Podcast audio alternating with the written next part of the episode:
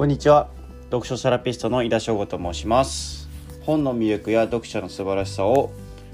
読書会ですとかブログこちらのポッドキャストでも伝えています。今回紹介する本は夏目漱石の坊ちゃんという小説になります。私はこちらを角川文庫で読みました。えっと、ずっとですね積んどくにしていた一冊になるんですけれどもまあ、坊ちゃんですとかもちろん古典作品と呼ばれるものは、まあ、あのすぐに読まなければ鮮度が落ちるっていうことがないのでどうしてもあの後回しにしがちだなっていうふうに感じております。まあ、しかしですね時代をこうして経て残っている文章作品だからこそ読む価値があるっていうのはあると思っております。私のまあ積んどくのコーナーを眺めていてあちょっと読みたいなというピンとくるところがあったので手に取りました。えっと、著者の夏目漱石に関しましては、えっとまあ、説明は特に不要かなと思います。まあ、以前のお札にもなっていた人物でもあります。まあ、明治生まれの大文豪であり、高校生の時に教科書でですね「あの心」という作品を触れて読んだ方も多いのではないかなというふうに思っております。夏目漱石の作品私印象的だなというふうに感じるのは書き出しが結構あの印象的なものが多いのが特徴の一つかなと思っております。でこちらの坊ちゃんの書き出しはですね、えっと、親譲りの無鉄砲で子供の時から損ばかりしているというフレーズになります。まあ、このようにですね、まあ、竹を割ったような性格で、まあ、曲がったことが嫌いな坊ちゃんはですね、まあ、キャラクターがはっきりとしていましてまあ、それはまるでゲームの主人公のようでありましてまあそういう坊ちゃんがどういうふうなストーリーをたどっていくのかなっていうふうに追いかけるような感じが感じで見ているのがとても楽しさというものがあります。で坊ちゃんは、えっとまあ、下女の清というですね存在がいまして、まあ、面倒を見てくれる状況で学校を卒業しまして、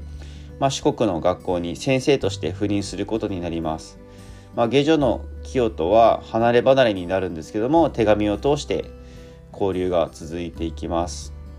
で坊ちゃんはですねまっすぐがゆえに、まあ、敵を作りやすいような性格ではあるんですけども、まあ、清のような、まあ、信頼できる仲間で仲間というか味方ですねがいることでとても心強くなっていたといったところはあるんじゃないかなというふうに思います。であの坊ちゃんが赴任した学校でそれぞれ先生にあだ名をつけていきます。まあ、校長先生はタヌキ教頭先生は赤シャツ、まあ、あとは占い山嵐や、まあ、野太鼓などというふうにキャラクターに、えっと、登場人物にあだ名をつけていきます。まあ、あだ名をつけることでよりキャラクター性というものが際立つのかなというふうに感じました。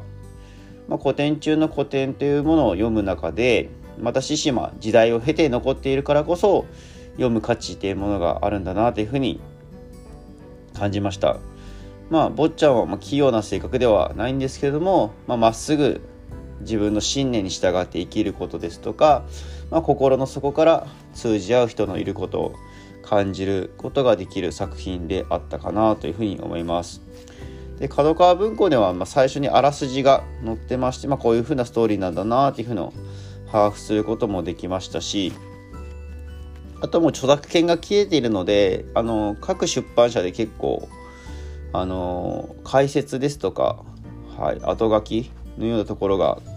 あの担当されてる方がもちろん違ったりしますので、まあ、そういうところでなんか見比べてみるっていうのも結構